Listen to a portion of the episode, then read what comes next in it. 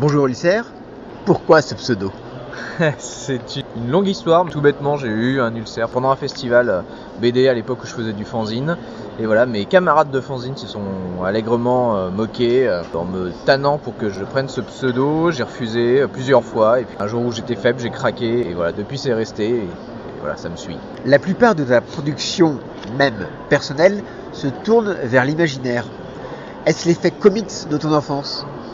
Je pense que c'est pas uniquement l'effet comics, ça a forcément joué, hein, mais c'est un ensemble, hein, ça vient des BD que je pouvais lire, mais qui étaient pas uniquement du comics, puisque quand j'étais vraiment enfant, je lisais surtout du franco-belge en fait, les grands classiques, mais je lisais aussi pas mal de romans déjà, plutôt fantastique ou science-fiction, euh, même très jeune. J'ai eu une période comics, euh, on va dire à la préadolescence, grâce à mon cousin qui me passait ses stranges. Donc les comics ça a été une partie effectivement de mes influences dans le domaine de l'imaginaire, mais ça se limite pas à ça. Et après il y a aussi le cinéma, tout un tas de choses qui viennent nourrir tout ça en fait. Tes premiers travaux pro remontent à 2002. On a des collectifs, des illustrations, puis un album, Harley Davidson. Est-ce que c'est un hommage au film Harley l'homme au Santiago? Là, il faudra en discuter avec le scénariste. Et ça fait partie du clin d'œil et même euh, le tome 3, s'il avait existé, et on ne sait jamais, peut-être qu'il existera un jour, devait s'appeler justement L'homme au Santiago, pour faire donc référence à ce fameux nanar euh, qui est quand même bien, bien sympathique au demeurant, avec euh, Mickey Rourke et Don Johnson. Du, grand cinoche. Quoi. Maintenant, tu fais entre autres du Spider-Man en poche.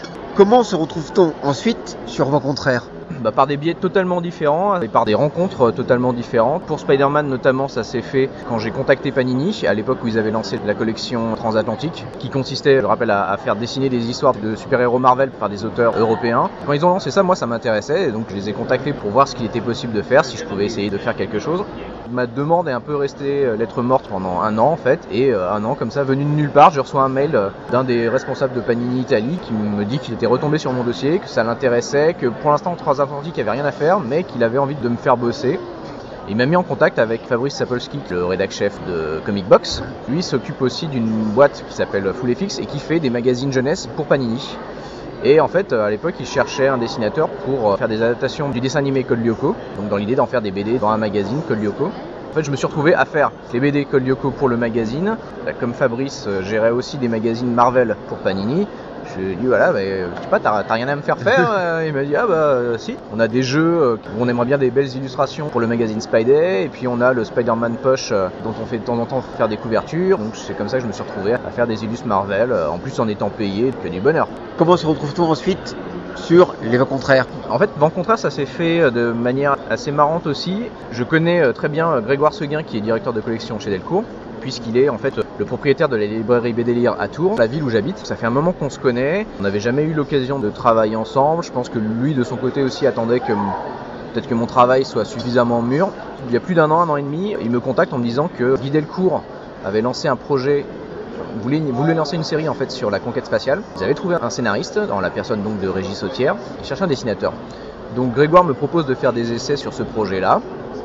J'ai fait des essais qui ont bien plu à Grégoire, qui ont plu à Régis, mais manifestement Guy euh, Delcourt, c'est pas ce qu'il imaginait sur ce projet-là. Et comme c'est quelque chose qu'il avait initié, je pense que voilà, il avait une idée assez précise, il voulait pas s'en écarter.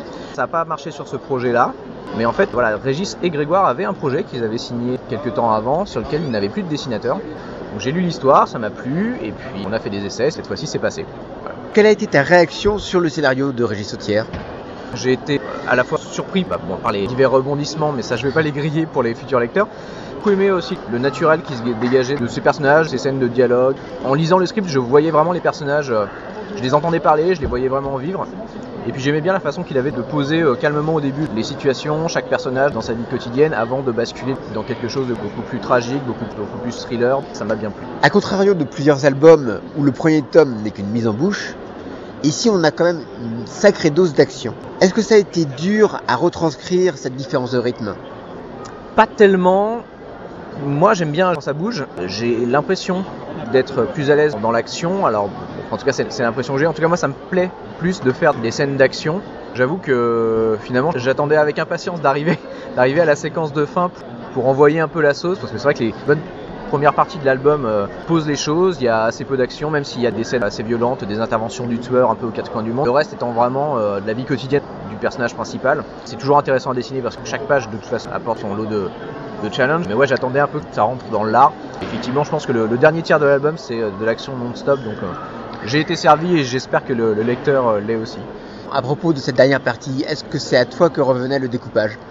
Régis avait fait un premier découpage texte, donc euh, où il, il, définissait plus ou moins le nombre de cases par page, tout ça. Il m'avait vraiment laissé une entière liberté pour remanier tout ça, et dans les scènes d'action, de toute façon, on se retrouve toujours à redécouper les choses, parce que ça tient toujours à plein de choses, au positionnement des personnages dans l'espace, tout un tas de petites choses qui sont pas évidentes à caler, qui doivent être logiques, qui doivent s'enchaîner de manière fluide.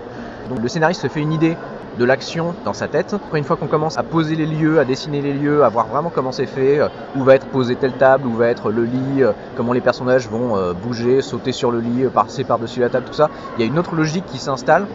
Le scénariste peut difficilement le prévoir, ou alors faut qu'il ait vraiment une vision très très claire dès le début. Il m'a laissé vraiment refaire tout ça à ma sauce, amener des choses, en proposer d'autres. Et ça me convient très bien parce que moi j'aime pas trop être bridé justement dans le découpage. Une partie de la mise en page est en noir.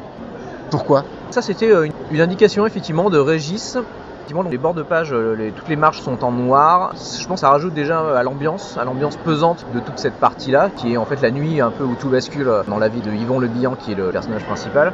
Je pense que c'est vraiment d'abord une question d'ambiance. Ça démarque un peu aussi euh, cette partie-là du reste de l'album, à savoir, voilà, c'est vraiment la nuit où, tout se passe, où euh, les événements importants arrivent. Donc c'est voilà, c'est juste une méthode graphique pour euh, appuyer encore plus l'ambiance, le côté sombre et tragique de cette nuit. euh, De cette nuit d'enfer. de cette nuit d'enfer, on peut le dire. Voilà. Vu que la plupart de l'album se passe en Bretagne, est-ce que tu as envie d'y aller? Tant qu'il n'y a pas des Hells Angels qui me tombent sur le rable, ça devrait aller. Franchement, je crois qu'on est tous en train de dire quand sort le deuxième? Faudra quand même attendre à peu près un an. hein. Le délai euh, standard à peu près pour faire un album euh, de bonne tenue. On va, voilà, on va essayer de ne pas déborder. Comme je fais le dessin et la couleur, c'est forcément un peu plus long. On- voilà, il y aurait moyen sans doute de déléguer la couleur à un coloriste, mais euh, par souci d'homogénéité, je préfère au moins faire la couleur du tome 2 moi-même. Et puis si la série continue, après on verra. Voilà, pour l'instant, il faut compter un album par an. ça va être difficile de faire plus. Donc on va dire globalement, sans trop de promesses, mais rendez-vous en mars, en mars 2011. Très bien, bah écoute, merci beaucoup et puis bon courage. Eh ben, merci à vous.